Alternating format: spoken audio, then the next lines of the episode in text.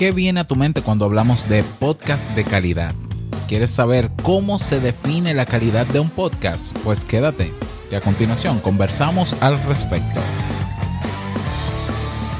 ¿Estás interesado en crear un podcast o acabas de crearlo? Entonces estás en el lugar indicado, porque en este programa tendrás claves, técnicas, herramientas, aplicaciones y respuestas para que lleves tu podcast al siguiente nivel y contigo tu anfitrión, podcaster y soloprenur que ha hecho del podcast su mejor medio para vivir, el del apellido japonés pero dominicano hasta la tambora, Robert Sasuki.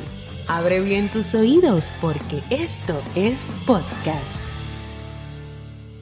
Hola, ¿qué tal estás? Bienvenido, bienvenida a este nuevo episodio de Esto es Podcast 2.0. Yo soy Robert Sasuki y hoy vamos a comenzar, vamos a conversar sobre eh, la calidad en los podcasts. ¿Qué es esto de la calidad? ¿La calidad es relativa? ¿No es relativa? Eh, eh, ¿Qué es esto de calidad en el podcast? ¿Cómo se, cómo se mide o cómo se define? la calidad en un podcast? Bueno, hay muchas opiniones sobre este tema. Hay personas que dicen que la calidad es relativa. Yo lo que creo que es relativo es que a la gente le guste un tema o no le guste. Yo creo que relativo es eh, que hay nichos de mercado. Yo creo que relativo es eh, que una persona prefiera un podcast y otro no. Lo que realmente confirma que no hay un podcast mejor que otro. Eso es cierto. Eh, pero hay cosas, hay parámetros que, o sea, hay capacidades, hay características que posee un podcast o que poseen los podcasts que logra satisfacer necesidades o expectativas de un grupo de personas. Entonces, eso es calidad. ¿Ya? O sea, ¿qué es calidad? ojo, hay una diferencia entre calidad y éxito. ¿Mm? Calidad es la capacidad, las cualidades que posee un objeto, un servicio, un proceso, un producto, como el podcast, para satisfacer, la capacidad que tiene para satisfacer necesidades o expectativas, según, claro, unos parámetros o criterios establecidos. Eh, claro, eh, la calidad no es relativa, pero sí puede ser subjetiva porque tiene un grupo de personas que ponerse de acuerdo y decir, esto tiene que ver con calidad, esto no tiene que ver con calidad. Eso, eso es así, ¿ya?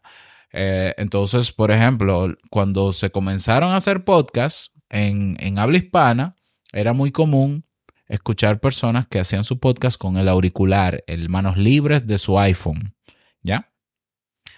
Hasta ese momento quizás no habían micrófonos asequibles, no era que no habían, pero, pero asequibles no habían tantos.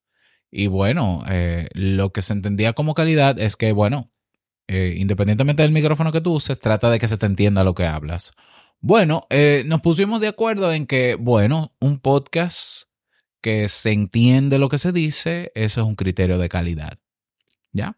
Eso va a ir variando o ha ido variando a lo largo de los años. Ya se habla de que se tenga por lo menos un como mínimo un micrófono de algún tipo que sea eh, que, se escuche bien, no perfecto, en excelente, no, no, que se escuche bien en el podcast, no solamente que se escuche bien, sino que pueda aislar ruido ambiente, que pueda lidiar con tu voz en espacios que no estén tratados acústicamente. Y la calidad en ese aspecto ha cambiado. ¿Se puede hacer un podcast con un manos libres? ¿Se puede hacer un podcast con el micrófono de un móvil? Absolutamente sí. Pero ya hay más recursos, ya hay más micrófonos, hay micrófonos buenos, bonitos y baratos que hacen algo mejor que esos micrófonos no solamente que se te escuche claro, sino que puedan aislar mejor sonido de ambiente, porque la verdad es que un micrófono de manos libres y un micrófono incrustado en tu móvil no está diseñado para podcast o para crear contenido, está diseñado para responder llamadas generalmente o para hacer video, pero, pero ni siquiera está especializado para eso.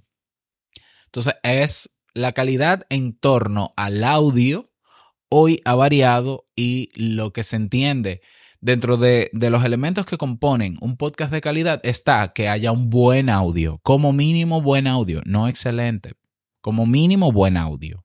¿Ya?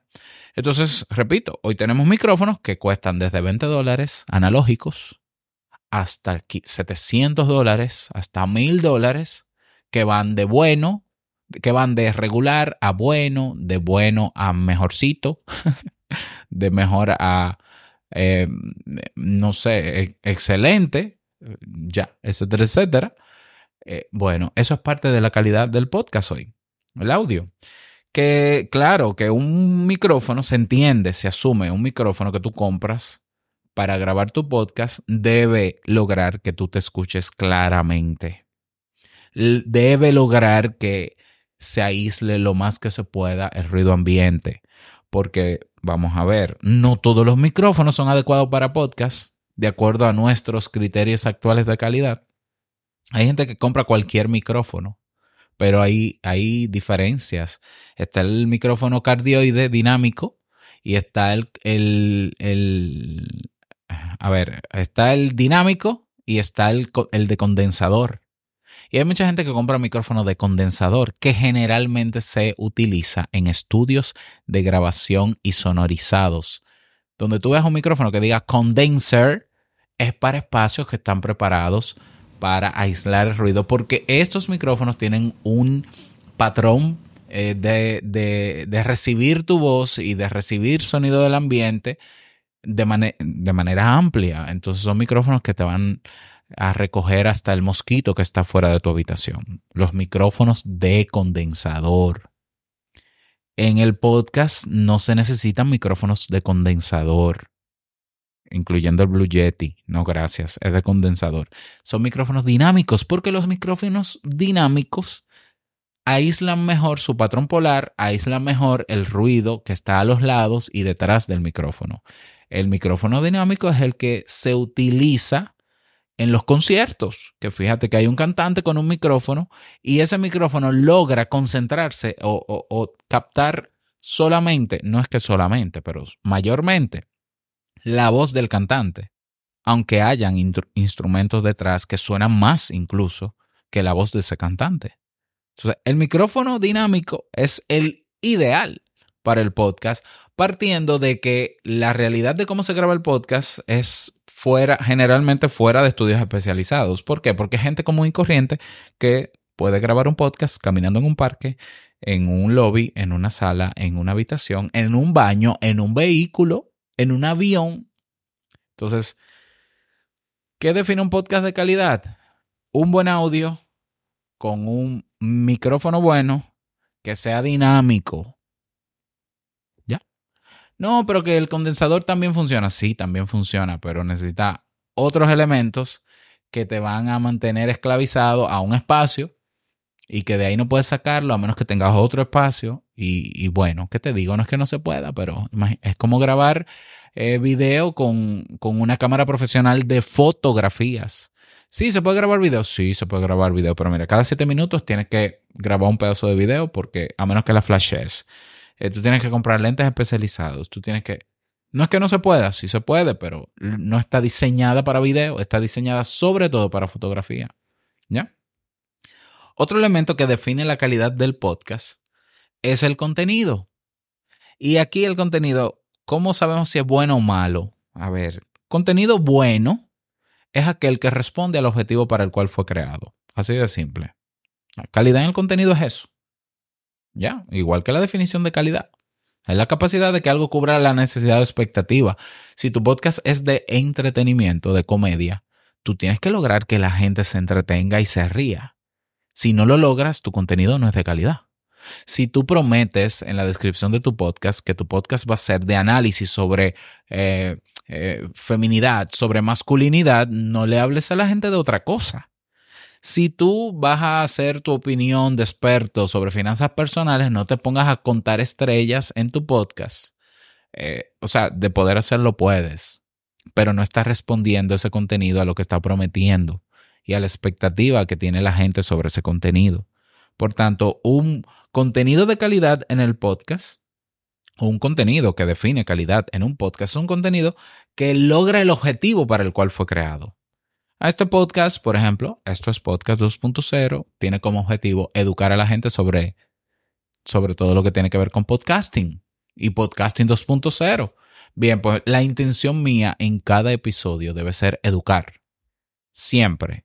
No importa el tema que yo trabaje, el objetivo debe ser educar sobre eso, educar, educar, educar si la gente siente que se ve llena su expectativa, entonces hay calidad. Hay calidad. Por tanto, en este caso del contenido, mm, hay una responsabilidad tuya que es cumplir con el objetivo del contenido y está la responsabilidad del oyente de entenderlo, comprenderlo y a sentirse satisfecho con eso que tú le prometiste y decir, sí, es cierto, Robert, yo aprendo de podcast con Robert. ¿Ok? Eso define calidad en un podcast. Otro elemento que define la calidad de un podcast y que muchas veces no se tiene en cuenta es la parte de estrategia de posicionamiento o de mercado. ¿Qué? ¿Qué es esto, Robert? En los podcasts no se habla de eso. Bueno, debería hablarse de eso. Y los podcasts, muchos podcasts exitosos son exitosos porque han sabido posicionarse, porque han sabido elegir un nicho el famoso nicho del que siempre hablamos. ¿Ya? Yo quiero crear un podcast. Ah, sí. Y cuéntame, tú quieres crear un podcast. ¿Y para quién es el podcast? No, para todo el mundo. ¿Ya? Error. Error número uno. Y, ajá, ¿y de qué tú quieres hablar? De todo un poco. Uf, ay no, por favor. ábrete un blog en YouTube y ponte a hablar de lo que sea. Ponte a hacer streaming en Twitch y habla de lo que tú quieras.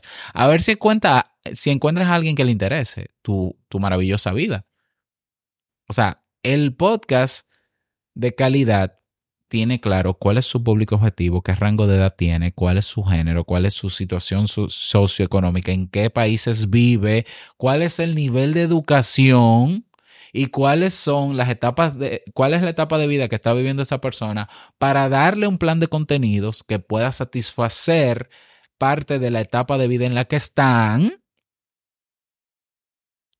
sea un grupo de personas pequeño o grande, sea un nicho o un segmento de mercado. Entonces, estos podcasts que tú ves que son masivos, tú dices, wow, son masivos. Bueno, son masivos porque hay un nicho de mercado que es grande o hay un segmento de mercado que es grande, que se percibe grande, que se ve, ve satisfecha su necesidad en ese podcast. Pero ese podcast tiene generalmente bien clara una estrategia de posicionamiento tiene bien claro cuál es su público. Tiene bien claro. Cuando tú tienes podcasts legendarios como em, estos primeros, ¿cómo era que se llamaban? The True Crime, no me acuerdo. American. Ay, ya ni me acuerdo. El de American. Bueno. Radio Ambulante, por ejemplo, en Latinoamérica. Eh, esto es, ¿cómo es? Nadie sabe nada. Nadie sabe nada. La escóbula de la brújula en España. El cuartico.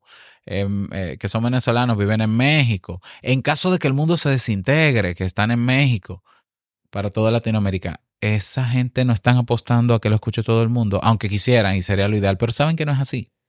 El mercado está bastante perfilado en Internet porque la gente sabe que escucha lo que, lo que quiere, cuando quiere y como quiere. Entonces, no tenemos poca gente, pero podemos hacer gira en diferentes países y llegar, llenar algunos auditorios medianos o pequeños y, podemos financiar ese, ese tour, por ejemplo. ¿Ya?